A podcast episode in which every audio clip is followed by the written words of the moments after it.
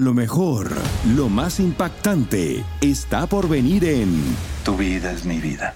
De lunes a viernes a las 8 por Univisión. Univisión Reporta es un podcast de euforia.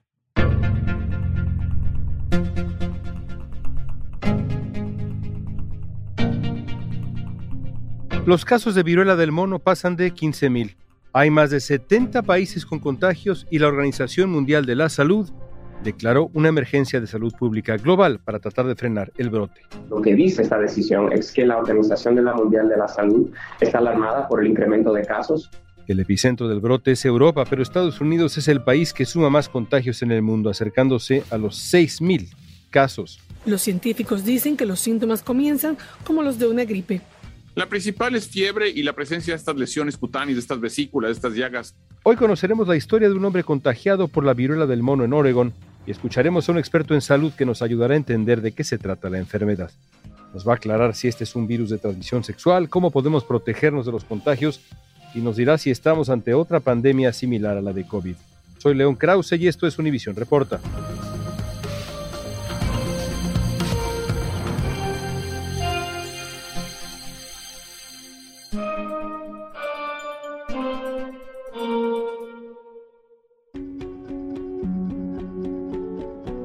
En mi apartamento ya por 15 días. La última vez que salí era hace dos semanas cuando fui al doctor.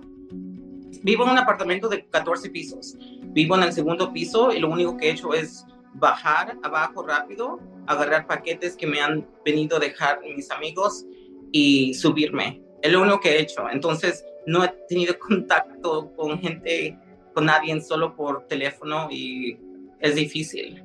Físicamente lo más difícil ha sido el comezón, porque continúa. Es un comezón que te quieres rasgar, pero si te rascas es posible de infecciones, más contaminación y luego también puede tener cicatrices. Entonces, la comezón es lo que me ha molestado más de todo el proceso para mí. Escuchábamos a Marco Reyes Rojas, un joven de 30 años que reside en el estado de Oregon y es parte de los miles de contagiados con la viruela del mono en Estados Unidos. Al principio solo tenía un par de granos en la piel, pero luego las lesiones se esparcieron rápidamente por todo su cuerpo. Tras ser diagnosticado, ahora enfrenta un proceso de recuperación que toma tiempo y requiere recursos que él simplemente no tiene. Tengo 15 días, tercera semana, y normalmente dura cuatro semanas. Es un proceso que no solo tiene que el granito secarse y cambia un color rojo, hay un proceso de limpieza cuando ya se acabe los 14 días. Soy un trabajador de preescolar y la ayuda que he agarrado de mi empleador es muy poco. No voy a estar en el trabajo más de un mes, cuatro semanas es mucho para una persona que apenas puede sobrevivir. Entonces, tuve que pedir ayuda a la comunidad y a mis amigos, que nunca he hecho. Todo lo que he hecho lo he hecho yo, pero necesitaba ayuda. No podía hacerlo solo. Y ahora ya estoy bien financieramente para dos meses. Entonces puedo recuperarme y nomás ya que se vaya la viruela del mono. Además de las dolencias físicas y los problemas financieros, Marco Reyes Rojas ha vivido discriminación de parte de personas que asocian el contagio de la viruela del mono a la transmisión sexual o creen que solo pueden afectar a un sector específico de la población. Le diría que se eduquen y que agarren información antes de juzgar o hablar sobre la comunidad LGBTQ, porque uh, he mirado muchos comentarios racistas, comentarios homofóbicos. Eso le puede pasar a cualquier persona y no es algo que lo quiere, no es algo que alguien quiera tener esto. Impide trabajar, impide tener una vida, es incómodo. Y luego también salen grados en todo su cuerpo. La gente lo mira y dice, ¿qué pasa?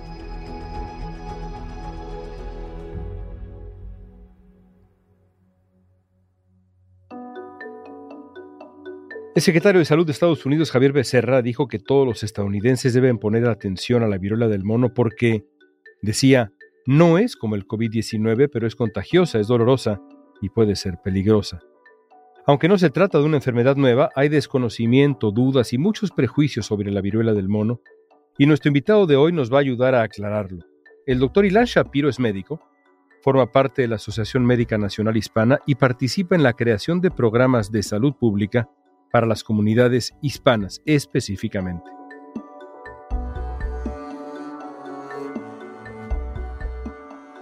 Ilan, hace poco el secretario de Salud Becerra dijo que el nivel de preocupación por la viruela del mono en Estados Unidos está al nivel 10 de 10. ¿Qué hace que esta enfermedad sea tan preocupante? León, tenemos una lista de virus y bacterias y patógenos prácticamente, yo lo llamo la lista negra. Son patógenos que realmente pueden cambiar el destino otra vez de la humanidad. El virus de la viruela del mono es un primo de la viruela que nosotros tuvimos antes de la década de los ochentas. Esta viruela mató a mucha gente, creó estragos a nivel mundial y ahorita justamente la viruela del mono se está comportando diferente de lo que clásicamente era. Entonces, por un lado tenemos un virus que sabíamos que puede darnos dolores de cabeza, puede mutar y puede matar mucha gente y crear estragos para la humanidad. Y por otro lado, tenemos todo el mundo cansado por el COVID-19, tratando de limitar prácticamente todo lo que es información de salud y realmente no teniendo los esfuerzos adecuados de salud pública para crear un cerco sanitario alrededor de esto. ¿Cómo se transmite la viruela del mono? León, es muy, muy, muy importante saber que esto es un virus humano. Este virus, al momento que nosotros estamos en una casa, conviviendo en, en la misma cama, utilizando toallas, utensilios de cocina, cepillos de dientes, puede brincar de una persona a otra. El virus se aloja en lo que son líquidos corporales y muy importantemente también cuando estornudamos, se puede quedar en esa flema, en las gotitas que nosotros vemos, puede también estar ahí el virus. Cualquier persona puede contraer el virus a través del contacto directo con llagas, infecciones, costras o fluidos corporales. Entonces tenemos por una parte el contacto directo, los fluidos y también muy importante la parte de las gotitas por estornudos y flemas. No es entonces una enfermedad exclusivamente de transmisión sexual. Tenemos que ver una cosa muy importante ahorita, León. Dentro de las últimos casi dos o tres décadas para atrás, hemos luchado por muchas cosas y hemos aprendido mucho de los errores que cometimos con el HIV. Definitivamente la vía sexual, el contacto genitoral, anal, vaginal y también de diferentes maneras, aumenta y ha sido una manera y una ruta muy eficaz para que el virus brinque de una persona a otra. Pero este virus no es un virus de enfermedades sexualmente transmisible. Es simplemente un virus que ha estado con nosotros por mucho tiempo y una de las rutas es esa, pero no nada más es exclusivamente. Entonces tenemos que también abrir y no cometer los errores que hemos hecho antes. Ilan, esta enfermedad es transmisible vía sexual, pero no exclusivamente vía sexual, es lo que nos estás queriendo decir. Correcto, León. Aunque una de las vías más eficaces que hemos visto en este momento es que brinque de una manera sexual. Dos niños más están infectados. Uno de ellos vive en California y el otro estuvo de paso por la capital del país. Hemos tenido ya dos pacientes pediátricos, una mujer embarazada, y la lista aumenta de personas que realmente han tenido y están expuestos ahorita a este virus. Por eso, el hecho de que mucha gente diga, bueno, es que yo no hago eso, yo soy estable, cualquier excusa en nuestra mente que pueda crear una barrera para esto, simplemente no es necesario que pase eso. En Estados Unidos, la edad media de las personas diagnosticadas con viruela del mono es de 35 años, esto según los CDC. La inmensa mayoría de los casos se han reportado entre hombres que tienen relaciones sexuales con otros hombres. Sin embargo, cualquier persona que se exponga al virus lo puede contraer. Se han registrado, por ejemplo, unos 70 niños contagiados en el mundo e incluso hay evidencia de que una mujer embarazada puede transmitir el virus de la viruela del mono al feto.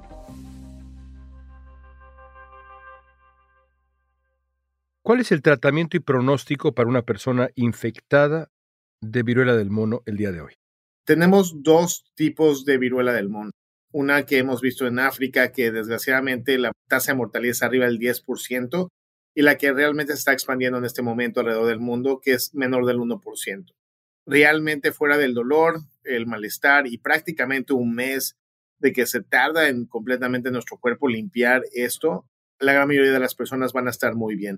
La preocupación real es para los niños, las mujeres embarazadas, las personas inmunosuprimidas, que realmente aparte de tener todos los problemas de dolores, malestares, y lo que hemos visto muchísimo del salpullido en la piel, también pueden realmente complicarse y terminar muriéndose. Hay muchas diferencias con el coronavirus. Una de ellas es que para esta enfermedad ya hay vacuna. ¿Quién debería vacunarse? León, cualquier persona que esté en riesgo. Y esa definición es muy grande en este momento y va a ir cambiando. En este momento la recomendación de la Organización Mundial de la Salud, la FDA, la CDC, es que cualquier persona que se considera en grupos de riesgo y se está platicando mucho en este momento de hombres que tienen relaciones sexuales con hombres, también bisexuales, para que se vayan a ir a vacunar.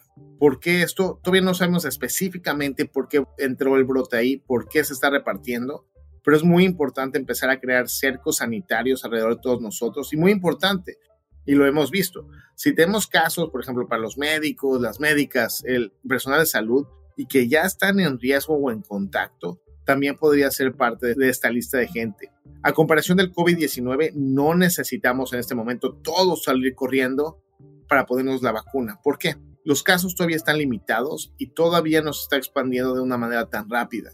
Si esto cambia, se tiene que evaluar qué tipo de barreras nosotros necesitamos poner para poder cuidarnos a nosotros y que el virus no siga expandiéndose y expandiéndose en nuestra comunidad. Así que en este momento, un padre de familia que nos esté escuchando, que tiene hijos pequeños, no tiene necesariamente que tomar a su familia y buscar con eh, el eh, pediatra o con su médico de cabecera una vacuna para prevenir la viruela del mono. En este momento esa no es la recomendación. La mejor recomendación es asegurarnos que estamos entendiendo cómo se transmite esto, cómo poder prevenirlo, que es prácticamente higiene, lavarnos las manos, cuidarnos mutuamente si estuvimos expuestos, ya considerar con el médico si necesitamos o no la vacuna, pero en general, para ese padre de familia y esos niños, en este momento no se necesita proactivamente buscar esa vacuna. Los CDC recomiendan la vacunación a las personas que han estado expuestas a la viruela del mono y a las personas que pueden ser más propensas a contraerla, como los funcionarios de salud pública y aquellos cuyas parejas sexuales han sido diagnosticadas en las últimas dos semanas. Ninguna vacuna que hemos creado es 100% eficiente. La efectividad de esta vacuna es más o menos 85%. También deben vacunarse las personas que por sus trabajos estén en riesgo de exposición al ortopox virus, como se le conoce. Pueden ser trabajadores de laboratorio que hacen los tests, las pruebas para detectar la viruela, o los que manipulan cultivos o animales que tengan el virus. ¿Y cuáles son los síntomas? Uno puede empezar a tener dolor de cabeza, fiebre, malestar, mucho cansancio. Tiene las características de un síndrome viral, que es al principio puede ser nada de síntomas. Empieza después de eso, del segundo o tercer día, a inflamarse lo que son los ganglios linfáticos. Uno siente bolitas en la garganta, axilas y genitales, y eso es cuando ya está replicando el virus.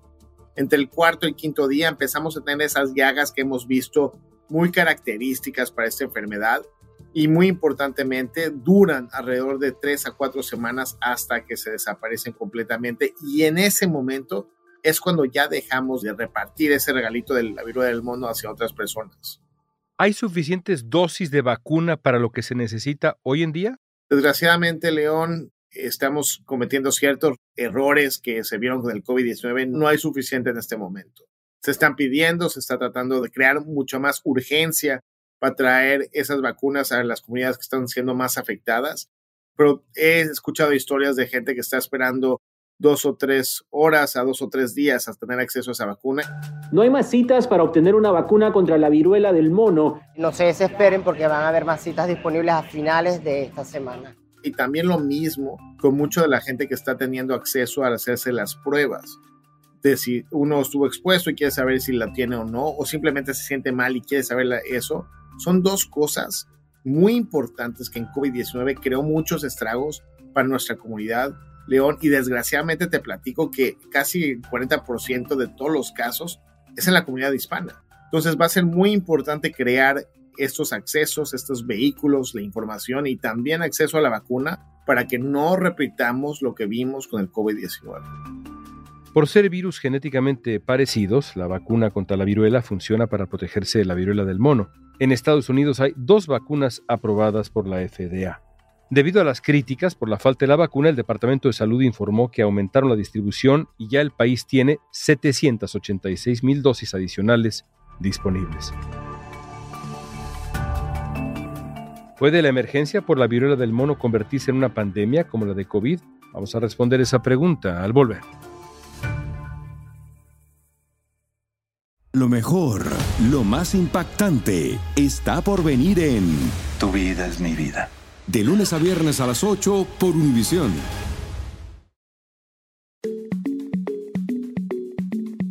Muchos se preocupan de que esto podría convertirse en otra pandemia como lo que ocurrió con el COVID-19, pero ¿existe esa posibilidad o quien habla de esa posibilidad está exagerando? Estamos luchando contra un virus que está en esa lista negra, esa lista donde son biológicos que podrían realmente crear estragos en nuestra sociedad, porque ya tuvimos una contención y una historia de este virus, de su primo, la viruela, debajo de la década de los 80. El coronavirus, por supuesto, era una enfermedad severa, donde teníamos temor de que cause infecciones severas y muerte. La viruela del simio, sin embargo, es una enfermedad mucho más leve, entonces, sabemos que nos puede dar dolores de cabeza. En este momento, todo lo que estamos escuchando de emergencias es para decir, tanto de la Organización Mundial de la Salud y otros lugares más, es para realmente poner atención, crear presupuesto, crear toda esta parte de las pruebas, poner esas vacunas a disposición de la comunidad y también entrenar a los médicos y médicas y también a toda nuestra comunidad de qué es lo que está pasando y hacerlo de una manera eficaz. Y eso se necesita dinero, se necesita un presupuesto y se necesita un plan. Entonces, entre antes en este momento veamos y que platiquemos de esta emergencia. Y la parte de emergencia es prácticamente un proceso de llamar la atención. Aquí está algo y necesitamos poner atención y aquí está el problema para que todos los demás procesos empiezan a crearse para defender a la comunidad. Estamos, digamos, en un momento de prevención todavía en función de la viruela del mono, pero digamos, sabemos lo que hicimos mal con el coronavirus, tomando en cuenta incluso eso. ¿Hay alguna posibilidad que una enfermedad como esta pueda convertirse en una pandemia de ese calibre? La respuesta es sí. En este momento que tenemos son las vacunas que ya es una segunda generación de vacunas contra la familia de los virus POX y estaban específicamente en la parte estratégica de salud pública en Estados Unidos. Entonces, esto sabíamos que teníamos dolores de cabeza que podrían pasar hacia nosotros y que se podían brincar a la población general y crear estragos. La clave está aquí, León, que no estamos tan avanzados. Eh, la clave aquí es que lo estamos viendo y va a ser nuestra decisión qué tan lento queremos hacer esto. Y va a estar en nuestros hombros como oficiales de salud pública si realmente la historia va a decir, bueno, es que actuaron después del COVID-19 y aprendimos las lecciones o simplemente nos quedamos dormidos otra vez y los estragos llegaron a toda la población en general. Conocemos, como ya decías tú hace unos minutos, la viruela del mono desde hace décadas. ¿Tenemos alguna idea por qué estamos viendo un brote de casos de esta enfermedad ahora? ¿Hubo una mutación de la enfermedad que la hace más contagiosa? ¿Qué pasó? ¿Ya sabemos o todavía no tenemos esa historia?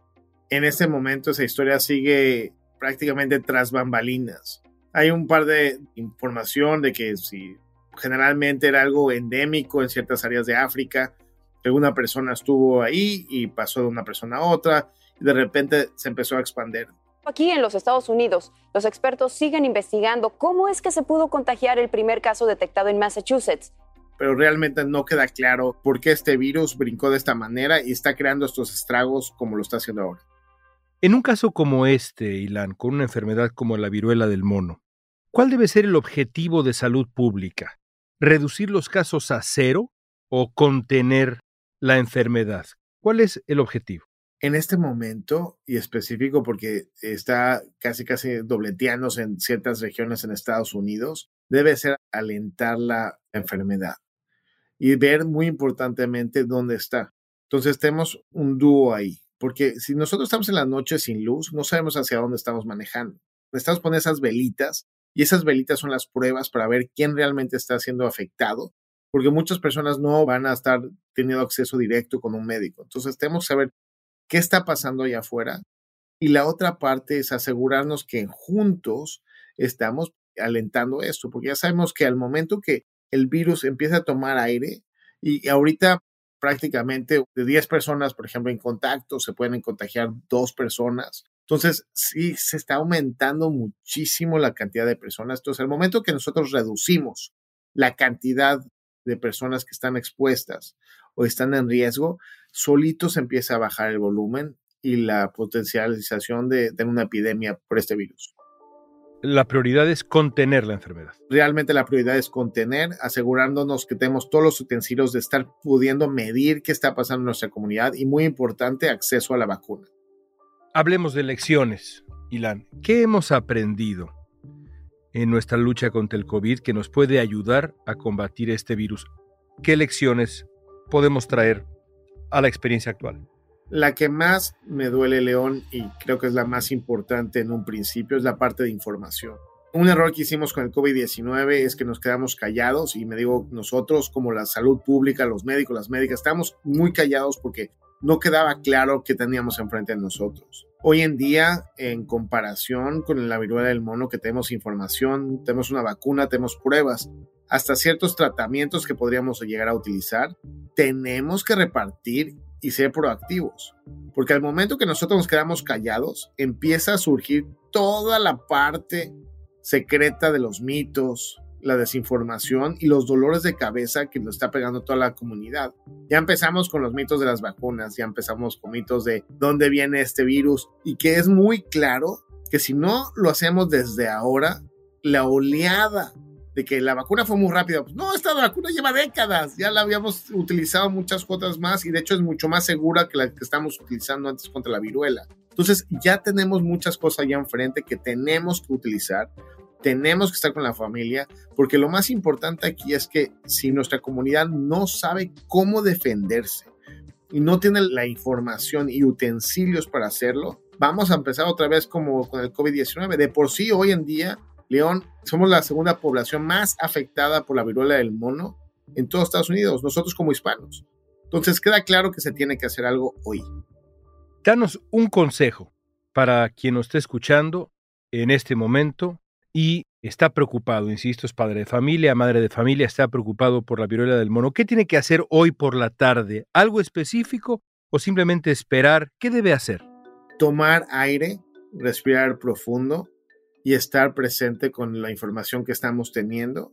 Y de la lista de preocupaciones, poner esto en una parte baja, entender que sí, hay una viruela del mono, se ve feo, puede crear muchos estragos, pero es importante lavarnos las manos, comer bien, asegurarnos que nuestra familia esté bien de la parte de salud mental. Y esos son los estragos que nos pueden pegar todavía más el día de hoy que la viruela del mono. Por ahora, recomiendan lo siguiente Evite acudir a eventos masivos. Utilice camisas o franelas de manga larga, pantalones y cubrebocas. El COVID-19 sigue dándonos dolores de cabeza, se acerca ahorita el regreso de clases y también tenemos la viruela del mono ahí en esa lista, pero primero lo primero, asegurarnos que nosotros estemos bien, comiendo bien, y ir a las cosas básicas y definitivamente estar informado que este virus no es tan peligroso en la manera que brinca de una persona a otra como el COVID-19 pero de todos modos, el hecho de cuidarnos lavando las manos, asegurarnos que si nos sentimos mal o estuvimos expuestos, vacunarnos, estas cositas pueden hacer una gran diferencia para ellos y para toda su familia. Y creer en la ciencia, ¿no? Definitivamente la ciencia viene a surgir como algo muy importante aquí, porque tenemos la opción y desgraciadamente mi peor pesar de esto es que una de las mejores cosas de las vacunas es que han funcionado tan bien que la gente no se acuerda de la viruela. La gente no se acuerda del polio. La gente no ha visto cómo un niño se asfixia al momento de morirse por tosferina. Hay muchas cosas que hemos dejado y sentimos que es un lujo y lo ponemos a un lado, pero gracias a la ciencia, las vacunas y también el momento de salud pública de crear cosas colectivas por un bien común, hace realmente la diferencia y podemos salvarnos todos. Y sí, me gustan las mascarillas, León. No, no me gustan pero las uso porque sé que estoy protegiéndome a mí, a mi familia y a mis pacientes. Entonces tenemos que hacer cosas muchas veces que pueden ser un poco no tan agradables, pero puede hacer una gran diferencia. Gracias, Ilan. Un placer como siempre, León.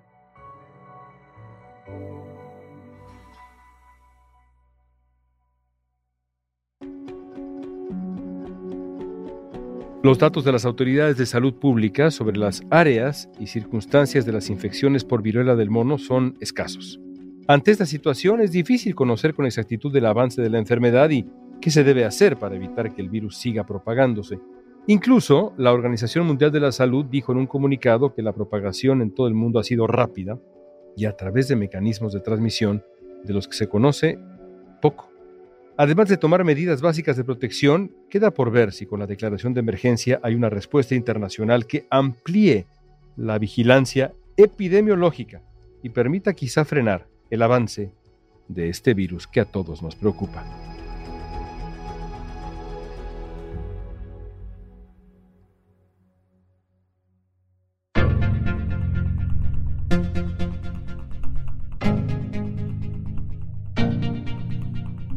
Esta pregunta es para ti.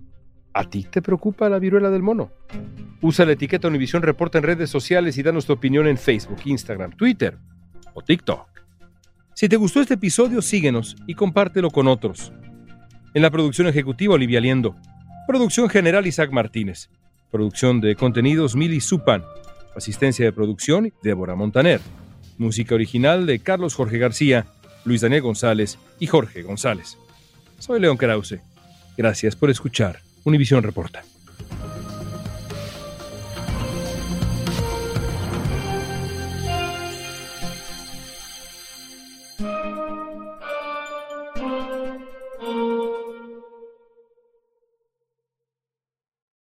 Dicen que traigo la suerte a todo el que está a mi lado. Y esa es mi mala fortuna. Basada en el clásico de Juan Rulfo, llega Univisión, El Gallo de Oro. Supongamos que la caponera puede inclinar la suerte a quien ella quiera. ¿Estás tardando en conquistarla? Con Lucero, José Ron y Plutarco Asa. Este gallo me está cambiando la vida. En una historia legendaria de amor y azar. No trates de cambiarme, no lo vas a lograr. El Gallo de Oro, lunes a viernes a las 9 por Univisión.